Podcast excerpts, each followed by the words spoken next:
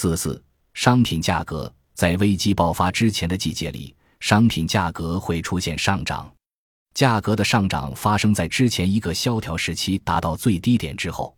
人们已经注意到这样一个事实，即不同商品的价格上涨幅度是不同的。一百七十三各种形式的钢铁制品、其他建筑所需商品，以及那些满足新的消费需求的商品，在价格上的涨幅最高。在萧条时期，上述商品的价格总是首先下降，且幅度最为显著。其他商品价格的下降幅度不会这么大，时间也不会这么早。在接下来经济扩张的季节里，这些商品价格的上涨幅度不会太大，并且不管价格是上涨还是下降，在大多数情况下，它们价格的变化对当时的经济活跃或经济不活跃只能产生微小的影响。在危机爆发之前的经济活动里，对木材和煤的需求大大提高了两者的价格，但这两种材料价格的增长幅度绝对不会高于钢铁价格的增幅。与规定工厂增加钢铁产量相比，新开放一个煤矿或提高已有煤矿产量的做法要容易得多。木材的供应量也可以更快、更容易得到增加。在第三章，笔者已经指出，钢铁价格是如何在危机爆发之前的一段时间里升至最高，然后再下滑的。即使意料之外的企业破产倒闭会加速危机的来临。但价格变化的间隔仍很短暂，或者高昂的价格会一直持续到危机即将爆发的最后阶段。美国的钢铁价格，1873年危机之前及之后的价格，在1873年9月18日危机爆发之前的一八七一年1月，美国几乎所有等级的钢铁的价格水平都很低，但之后其出现了飞速且几乎不间断的上涨。并于1872年10月和11月上涨到最高水平。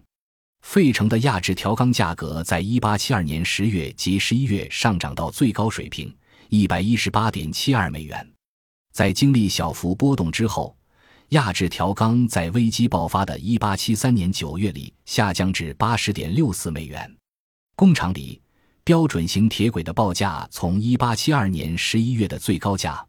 八十八点七五美元跌至一八七三年九月的七十五美元。在危机爆发之前，钢轨价格的下降幅度没铁轨那么大。钢轨的价格在一八七三年三月达到最高价一百二十二点五美元，并在同年九月下跌至一百一十八美元。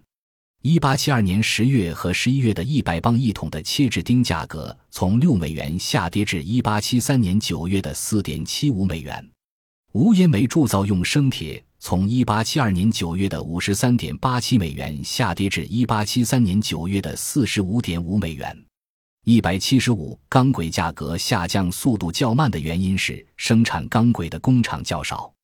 因此联合生产的可能性更高。而钢轨工厂更普遍的习惯是根据订单数量来生产。这些原因也同样适用于分析铁轨价格变化的情况。在一八七三年危机之后紧跟而来的萧条时期里，各种主要钢铁种类的价格都在一八七八年的下半年下跌至到最低水平。钢轨及标准型铁轨的价格是在一八七八年十二月下降至最低水平。然而，一八七八年十一月可以被视作转折点，在那个时候，一号无烟煤铸造用生铁的价格下降到十六点五美元每毛吨。只有不到1872年9月时价格的三分之一。1884年危机之前及之后的价格，在1878年之后出现的经济扩张期里，钢铁的价格在1880年的一月、二月和三月达到最高水平，但只维持了很短的时间。在1878年11月，价格下降至16.50美元的无烟煤铸造用生铁，在1880年2月时价格回升至41美元。同月，亚制条钢的价格回升至八十五点一二美元，钢轨的价格回升至八十五美元，切制钉的价格在一八八零年的二月和三月回升至五点二五美元。一八八零年三月之后，这些产品的价格受到众多波动因素的影响，出现急剧下滑。价格的稳步下滑开始于一八八二年的最后几个月，并且下滑的势头一直在持续。直到1885年夏天，价格再一次下滑至最低点。1884年5月的危机发生在这一价格下滑运动的过程之中，危机似乎对铁市场的影响不大。无烟煤铸造用生铁的价格在1885年6、7、8月下降到17.75美元，然后又开始上涨。压制条钢的价格于同年5月下降至40.30美元。但是接下来，在那一年所有剩余月份里，压制条钢的报价维持在四十点六三美元。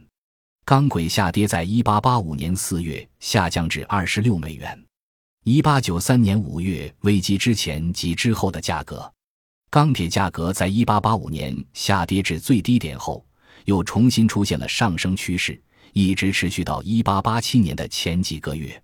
绝大多数品种钢铁的价格在1887年2月和3月上涨至最高水平，接着再次下滑。绝大多数品种的价格在1889年5月和6月下滑至最低水平，之后短期内价格又开始上涨，并于1890年1月上涨至最高水平。在1880年钢铁价格达到最高水平后的二十年里。钢铁价格的变动趋势与1880年之前的十年里的变动趋势是不一样的，价格的波动要更频繁。在近十八年里，钢铁价格的总体趋势是下降的。虽然在1882、1886、1887、1890及1895这几年里，价格出现过短暂的回升。钢铁价格在1887年及其他年份的上涨幅度虽高于钢铁需求的增长。但也被证明是在可接受的幅度内的。总体上讲，从1880年至1897年这一长段时间里，事实上应该一直到1898年这一年，价格才出现了小幅增长。多种的钢铁产品的平均价格低于1897年的水平，钢铁的需求量没有跟上不断增加的供给量，生产上的改进不断的发挥着影响力。1887年。美国钢铁价格的上涨幅度高于其他国家钢铁价格的上涨幅度。上涨幅度不同的原因，可能是因为1887年美国对钢铁的需求异常大，当时美国开始了有史以来范围最广的铁路建设，所以对钢轨的需求达到历史最高点，这使得美国国内的钢铁供应出现巨大缺口。同时，美国经济整体出现复苏。其影响是显而易见的，还应该注意到，在1880至1890这十年里，美国爆发的危机的严重程度比1873年要小得多。这十年里，虽然在危机之后出现的钢铁价格下滑持续了很长时间，但是价格下滑的幅度没以前那么大。1890年的高价之后，钢铁的价格又出现下降，且一直持续到1897年7月。与1880年和1887年之后的价格下降相比，这一次钢铁价格的下降更为规律，价格只在1895年4月出现过暂时性上涨，但上涨仅持续至当年的后半年。1897年7月开始，价格呈上升趋势，但在1899年之前，价格上升的幅度很小。接着从1899年开始，价格开始飞速上涨。一直持续到当年年底，在分析完这些价格变动之后，可以得出以下几个明显趋势：一、后来出现最高价格与随后爆发的危机之间的时间间隔比以前要长。在1825年和1837年的两次危机之前，